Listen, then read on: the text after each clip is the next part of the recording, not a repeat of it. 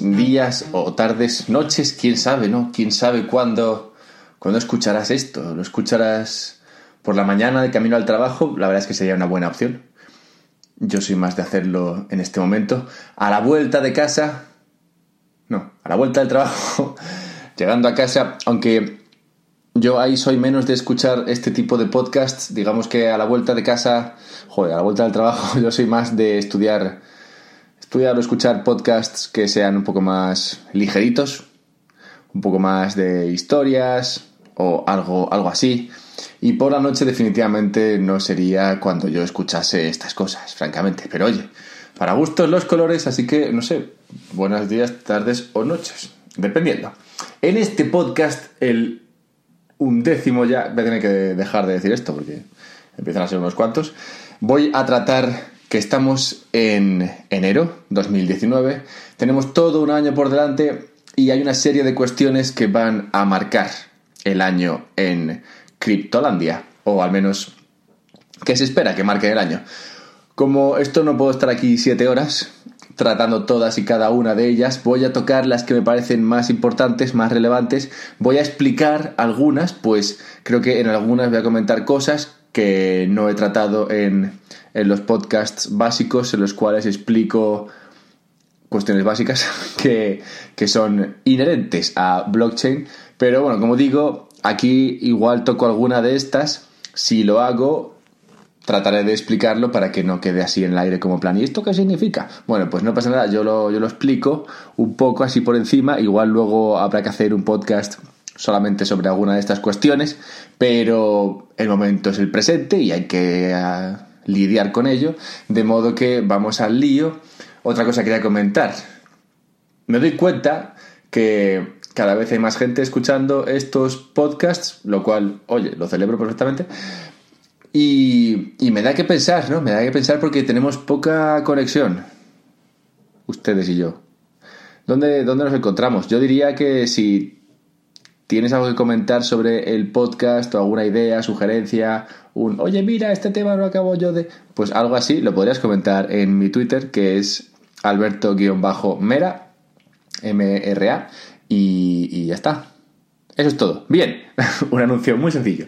Perfecto, pues vamos al lío. Este año 2019, ¿cómo podrá ser? Pues no tenemos ni idea, ¿no? Pero como digo, habrá una serie de cuestiones que lo marquen. 2017 fue un año bastante loco. Fue un año en el cual las ICOs explotaron en plan para arriba.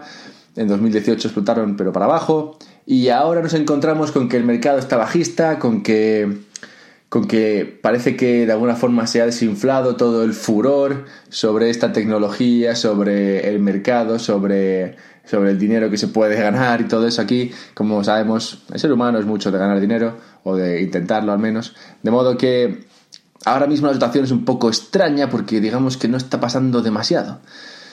Ahora, esto es simplemente en la superficie, pues no se puede, no se puede equivaler, equiparar, el, el precio, el valor en el mercado de estos criptoactivos con lo que está pasando por detrás. Al revés, yo creo que este año, a pesar de que no creo que veamos muchos cambios en el precio, sí que veremos muchos cambios en cuanto a la tecnología y a lo que hay por detrás. Pero no me quiero adelantar. ¿Qué pasa? Primera cuestión que va a ser determinante este año. Bitcoin, uso para arriba, todo, yo creo que más.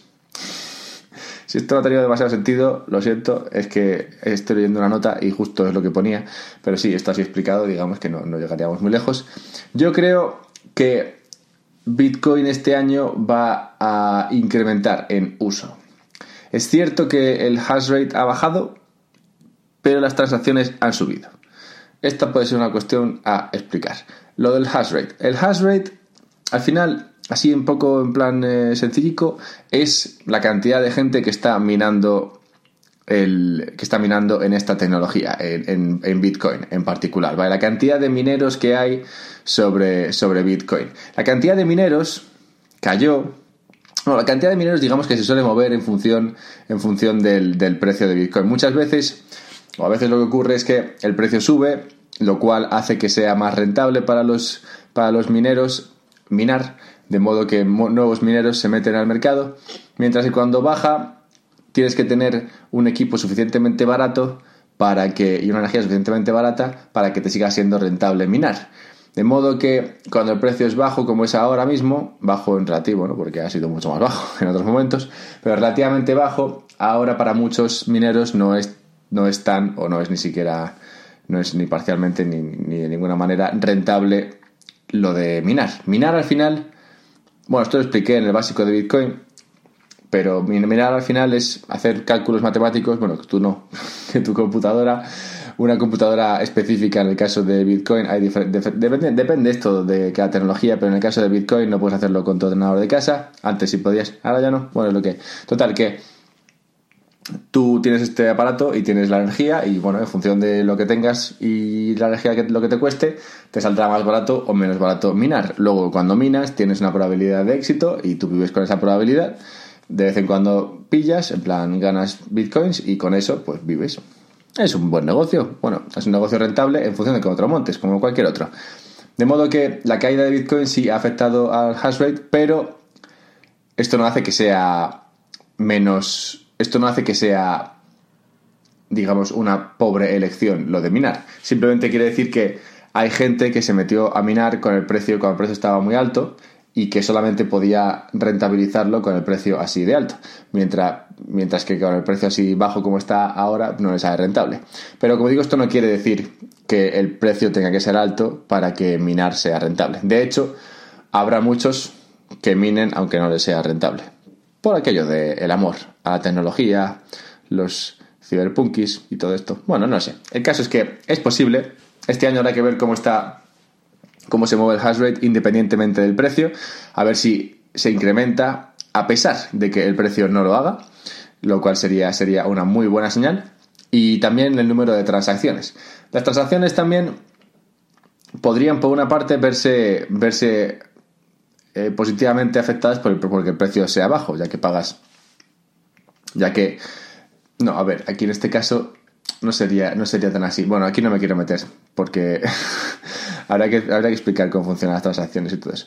Total, que habrá que ver cómo funcionan, cómo van las, el hash rate, cómo van las transacciones, en plan, cuánto uso hay de la tecnología de Bitcoin este año, independientemente del precio. Porque sí que hemos visto una caída en tanto el uso como el hash rate con la caída de precio, pero si, independientemente de que el precio esté aquí, aquí abajo, en plan, que esté en el torno de los 4.000 y 5.000, si hasta si estando aquí se ve un incremento de uso en la tecnología, esto querrá decir que, oye, mira, la gente lo usa, lo cual siempre es bueno. Bien, de la mano de esta, de esta cosa que, de, este aspecto, hay que, otro que es interesante estar al tanto es el de Lightning. Lightning es una, así, así en plan resumen, Lightning es el truco que están intentando desarrollar sobre Bitcoin, sobre la tecnología Bitcoin, para conseguir que esto sea más escalable. Como sabes, cada vez que pasa algo en Bitcoin tiene que tiene que entrar en, en, el blockchain de Bitcoin y luego replicarse en todos los nodos.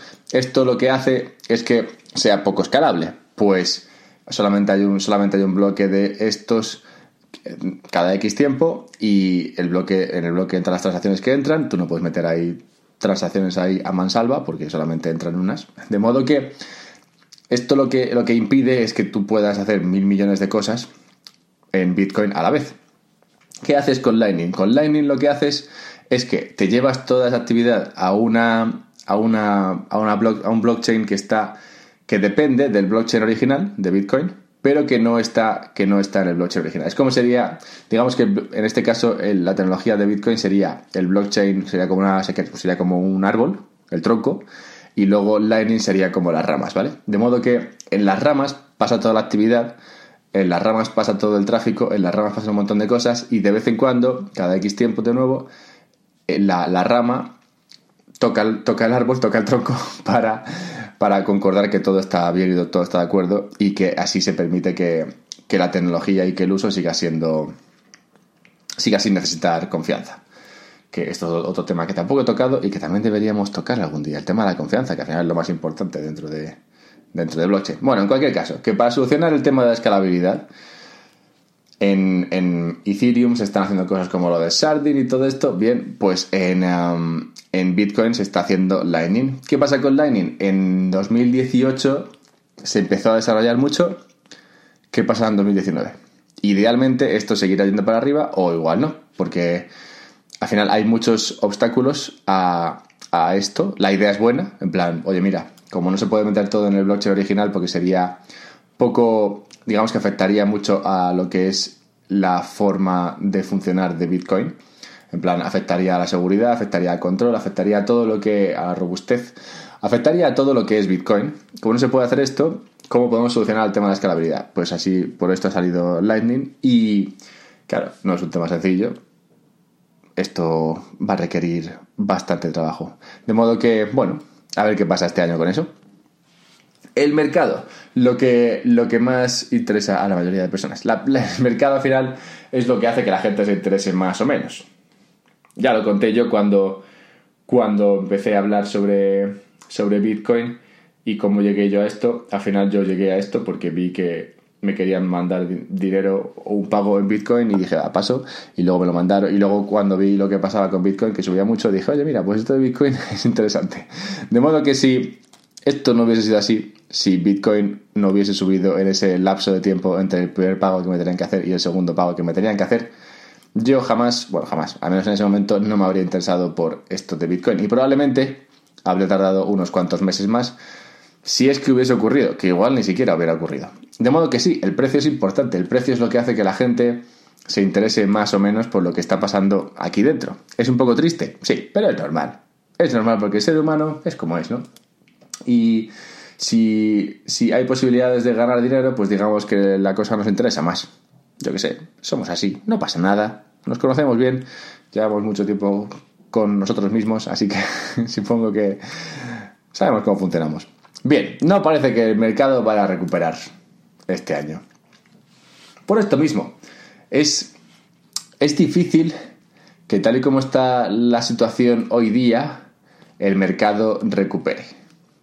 Hay muchas, hay, muchas razones ¿no? para, pensar, para pensar en esto o, para, para argumentar por qué este es el caso. Yo creo que las más claras son que estamos ahora mismo en un mercado bajista. Cuando el mercado es bajista, tiene que pasar algo para que la tendencia se, se dé una vuelta. Y ahora mismo no hay nada demasiado cercano o demasiado a la vista que parezca indicar que la vuelta puede estar aquí a la, a la vuelta de la esquina, para la redundancia. O sea que es probable que haya que esperar más.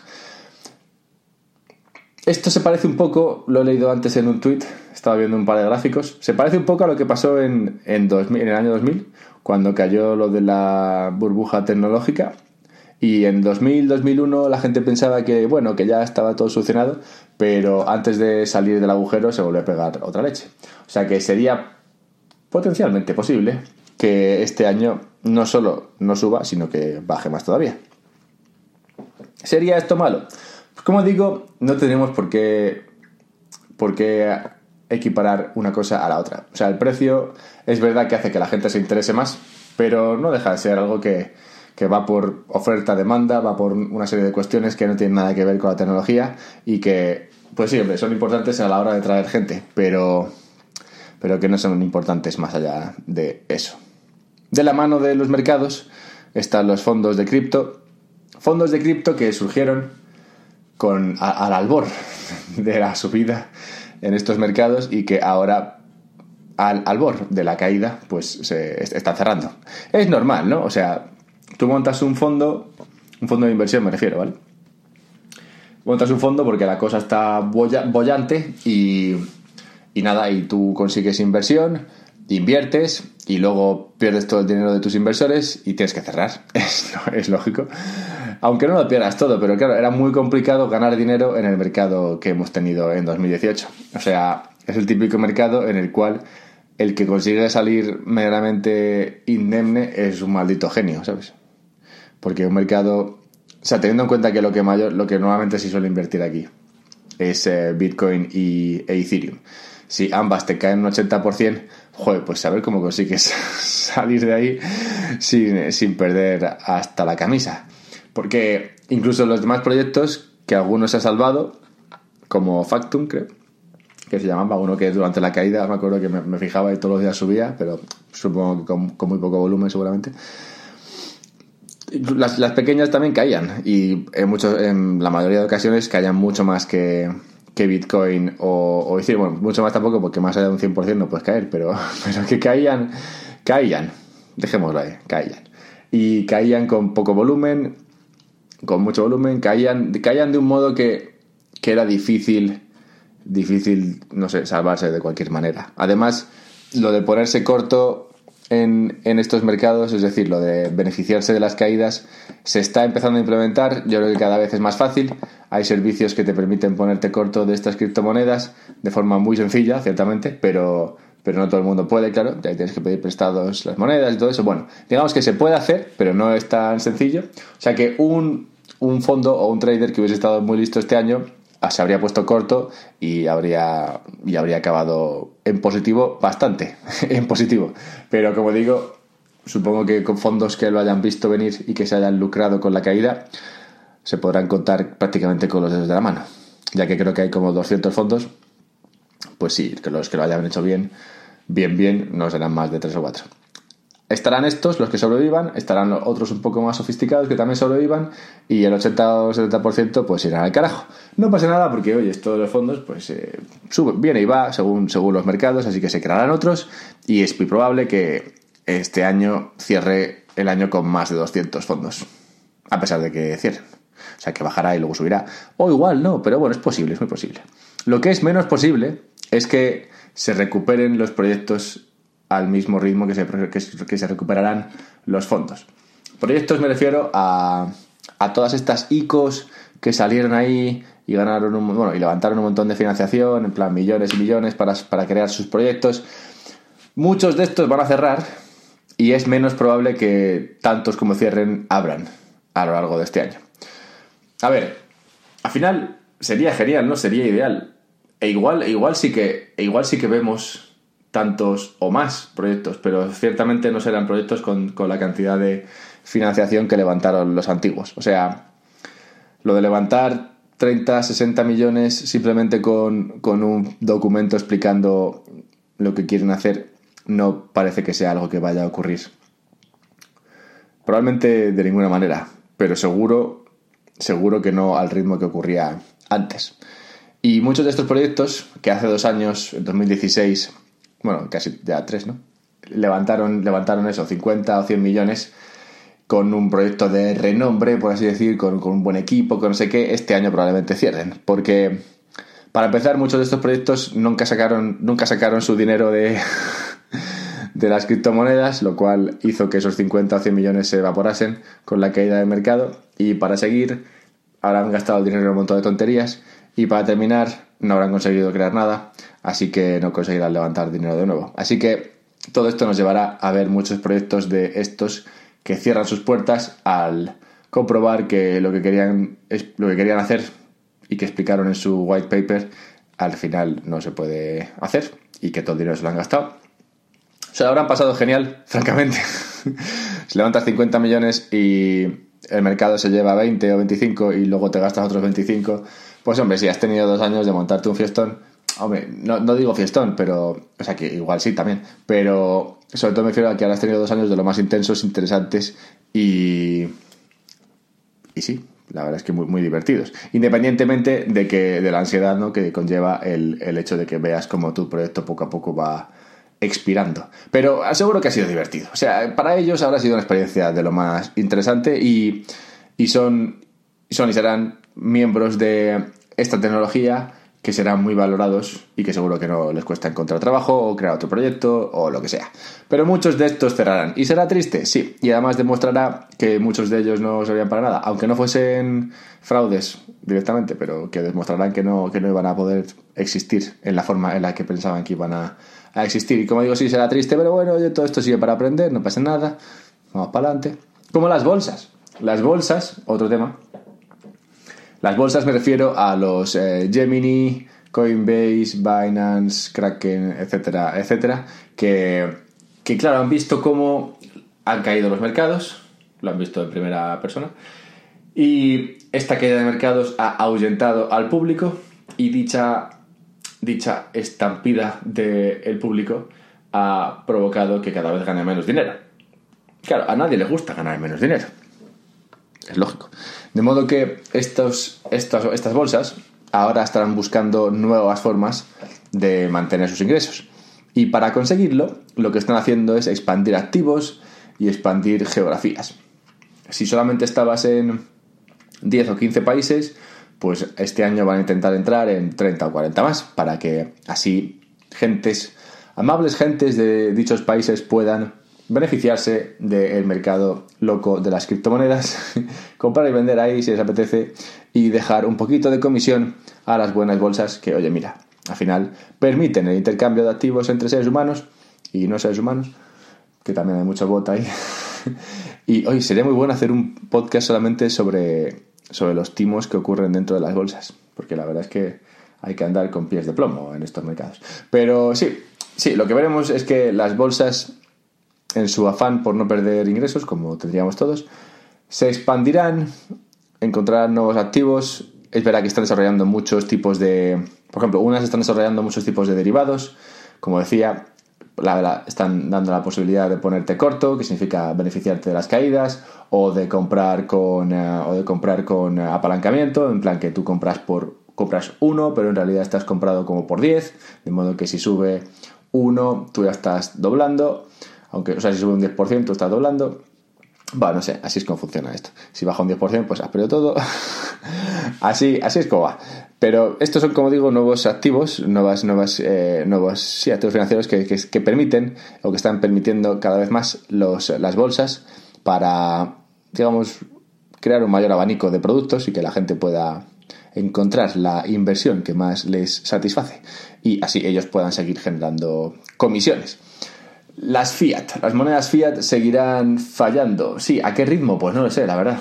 Llevamos años, llevamos al menos dos años en, el mundillo de blockchain confiando sin, sin, sin, maldad, ¿eh? Sin maldad. Todo esto sin maldad. Pero confiando en que alguna moneda importante, no sé, no, no desaparezca, ¿vale? Pero que sufra un poco de hiperinflación o algo de esto, ¿no? O sea que, como digo, es sin maldad, es simplemente bueno, pues que a la gente que nos gusta esta tecnología creemos que un empujoncito podría venir de la caída de alguna moneda importante, ¿sabes? Cae, cae el bolívar venezolano. Hombre, es bien, yo qué sé. Hay mucha gente en Venezuela que está muy metida en esto, también en Argentina. Pero ¿qué pasaría si cayese una moneda grande, ¿sabes? En plan, no sé, de algún país importante del sudeste asiático, no sé si cayese otra vez el bat tailandés, yo qué sé. O o no sé, o si cayese algún país de la Unión Europea, rollo Italia, y hubiese que, hubiese que rescatarlo y el euro sufriese mucho a, expensas de esto, no lo sé, o sea, sería, sería interesante ver qué pasa, sería triste, como digo, o sea, esto es lo típico que, que, no esperas que ocurra. No esperas que ocurra porque esto conlleva a mucha gente que lo pasa mal y demás. Pero por otra parte dices, hombre, si esto pasase, en un hipotético caso, es cierto que se demostraría o que se podría demostrar la fortaleza de sistemas monetarios o del dinero digital, como es Bitcoin o, u otras criptomonedas. Y, cómo podrían solucionar la pérdida de, de, valor de dichas monedas. Si tú estás en un país en el cual tu moneda va a devaluarse muchísimo, podrías comprar, podrías comprar moneda digital y almacenar el valor ahí demostrando así que estas monedas no se ven tan afectadas por lo que suele afectar a los, a los países. Hoy día se ven afectadas por un montón de cosas más, como pueden ser esas ballenas que tienen un montón de bitcoins y compañía. O sea que, a ver, tampoco se puede decir que bitcoin ahora mismo sea un, alma, sea un depósito de valor en el cual puedas meter tu dinero y estar tranquilo, porque oye, ha caído un 80%, pero a veces caídas del 80%, oye, son hasta bienvenidas en algunos países que han visto cómo su moneda directamente desaparecía. Así que, pues hombre, ¿qué pasará con las monedas fiat? No lo sé, pero probablemente habrá más de una que, siga fallando, como puede ser la venezolana, y quién sabe si otras nuevas que comiencen a dar signos de flaqueza. Y veremos qué ocurre, ¿no? En plan, ¿atraerá esto a la gente a, a las monedas digitales? ¿Quién sabe? Bitcoin será más popular con los creadores. Esta es interesante. Esto es algo que no sé, o sea, es un poco una especie de uso que se le podría dar a Bitcoin y es, y es lo de permitir, es de que los creadores lo usen. Yo, por ejemplo, soy un creador, encantado, y claro, yo, por mi trabajo, entre comillas, que es esto, y, otras cuestiones creativas que al final llevo a cabo con, en mi día, podría, podría pedir a mis fans que me, que me donasen algo, ¿no? En plan, oye, mira, hago esto, dedico, dedico, pues hombre, todos los días un poco a estudiar, más media hora de contenido todas las semanas, lo que al final son dos horas de contenido al mes. Todo esto, hombre, pues oye, ¿vale esto un euro? Pues oye, igual vale un euro, ¿no? Igual a ti escuchar esto te vale un euro, de modo que, oye, mira, pues si me pasas un euro, pues yo encantado. O dos euros, no sé si invitas una cerveza, eh, una cerveza al mes, oye, una cerveza al mes, se llega lejos con una cerveza al mes. Cuando es una igual no, pero cuando son varias, pues oye sí. De modo que esto existe, se suele hacer a través de Patreon. Lo que ocurre es que Patreon es un sistema centralizado y está últimamente un poquito pesado con el tema este de censurar a según qué creador. Creadores que hacen su arte, oye, que el arte es arte, ¿sabes? Y su creación es su, creación.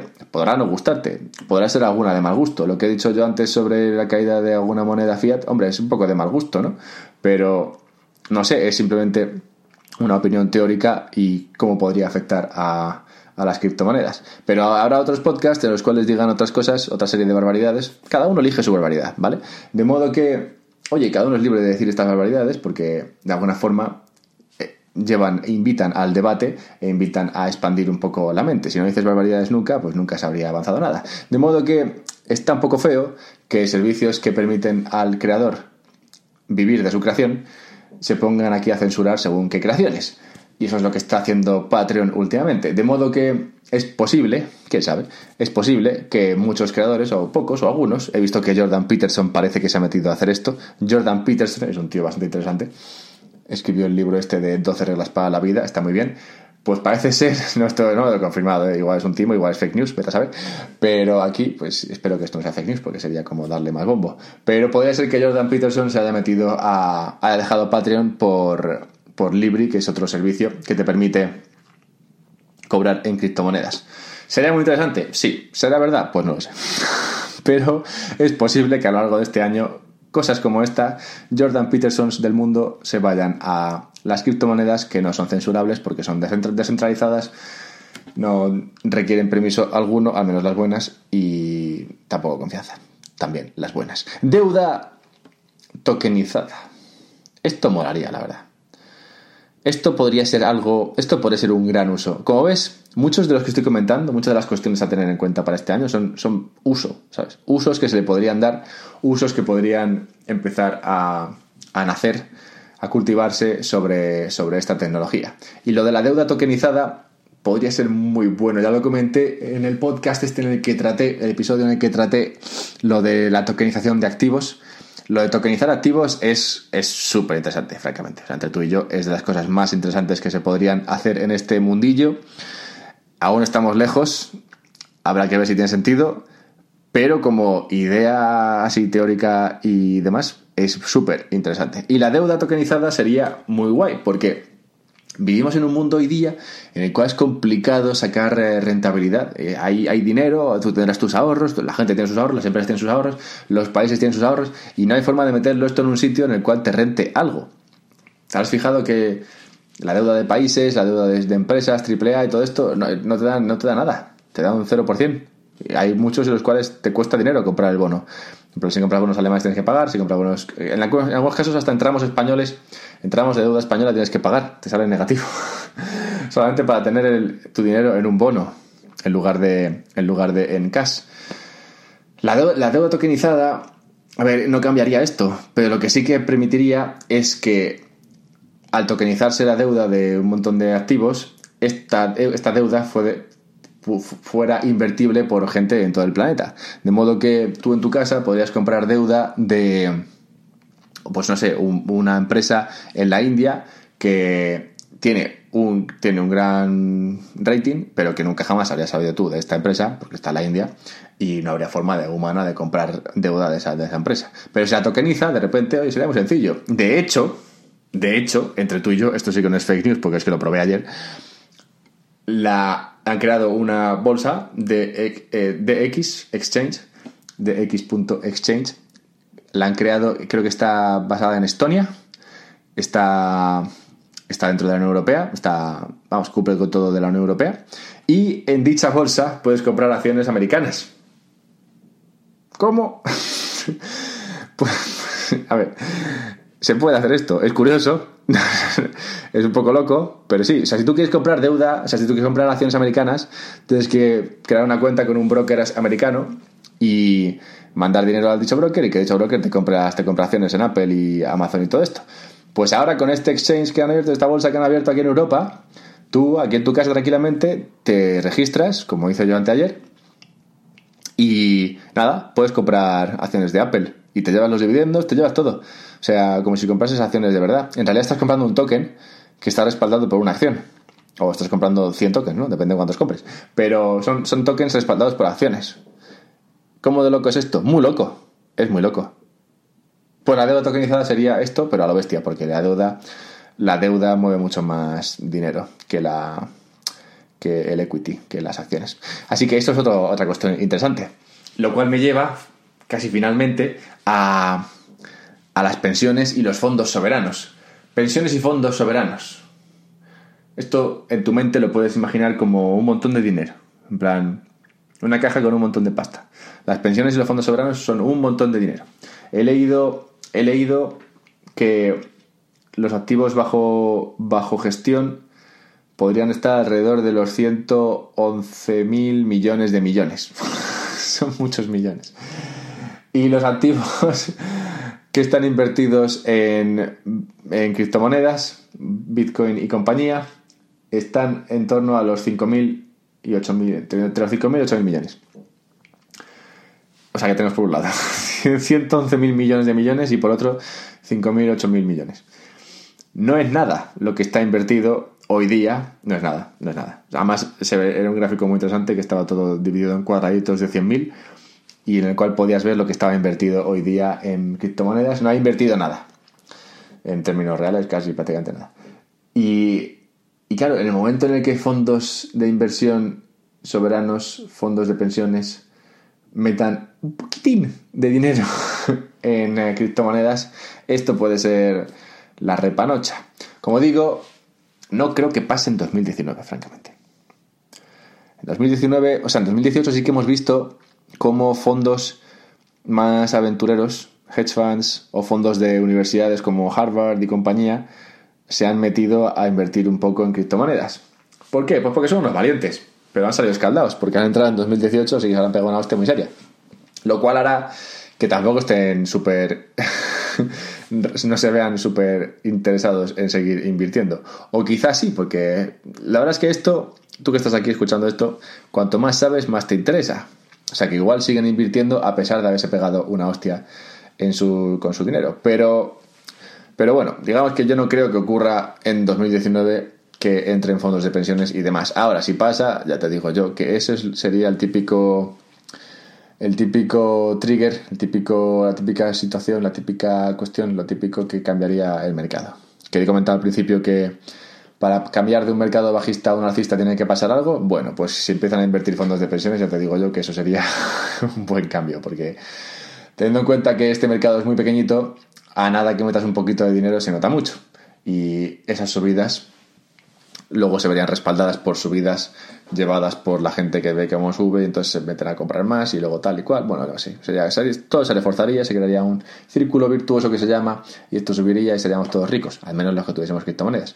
Total, que esto pasando en 2019, no sé, pero sí que es muy posible que empiecen a estudiarlo ya con más detenimiento y pues probablemente a invertir, ya que ahora lo de la custodia es más sencillo y todo eso, pero no me quiero meter ahí, ya me meteré porque quiero hablar de eso. Total, que en resumen, que ya está terminando, que ya va mucho rato. ¿Qué va a pasar en 2019? Pues no creo que vaya a pasar demasiado, francamente. O sea, es fácil que se vean más usos, es fácil que se vea mucha más gente metiéndose en esto, es difícil que muchos nuevos proyectos salgan adelante y que y es casi imposible que levanten la cantidad de dinero que levantaron en años anteriores, pero sí que esto hace de este año un gran año para ponerse un poquito al día. O sea, creo que hay dos tipos de personas. Los que están en esto o les interesa esto porque subió un montón y los que están en esto porque creen en ello. Yo, que empecé a trabajar en este sector en 2018 y que me empecé a interesar por él a finales de 2017, bueno, a mediados de 2017, yo soy de los que creen en ello, porque francamente no me he hecho rico invirtiendo en esto en 2018. De modo que, de modo que yo creo en ello y por eso estoy aquí. Y este año habrá mucha gente que también cree en esto y que lo dedicará a, a estudiar, a aprender a ponerse al día, a aprender a programar, a aprender a entender cómo funciona esto, a entender más sobre valoración de activos, que es un poco lo que van a hacer también los fondos de inversión, de inversión entender, un poco, un poco de cómo funciona esto, mejorar sistemas de custodia, mejorar la liquidez, mejorar los servicios financieros, las posibilidades de inversión, no sé, mejorar un poco todo, pero sobre todo incrementando el uso. Eso es lo que esperamos que pase en este año, pero nada será como demasiado colorido, o sea, no parece que vaya a ocurrir nada que cante mucho será todo más eh, discreto, por así decir. Salvo que esto empiece a subir otra vez a lo loco y. o que se hunda otra vez a lo loco. Y entonces sí que habrá más. más medios interesados en lo que pase aquí. Pero, bueno, ya veremos. Esto es lo bueno, ¿no? Que. que luego, pues ya se verá. Porque esto cambia mucho de un día para otro. Pero bueno, aquí lo iremos comentando.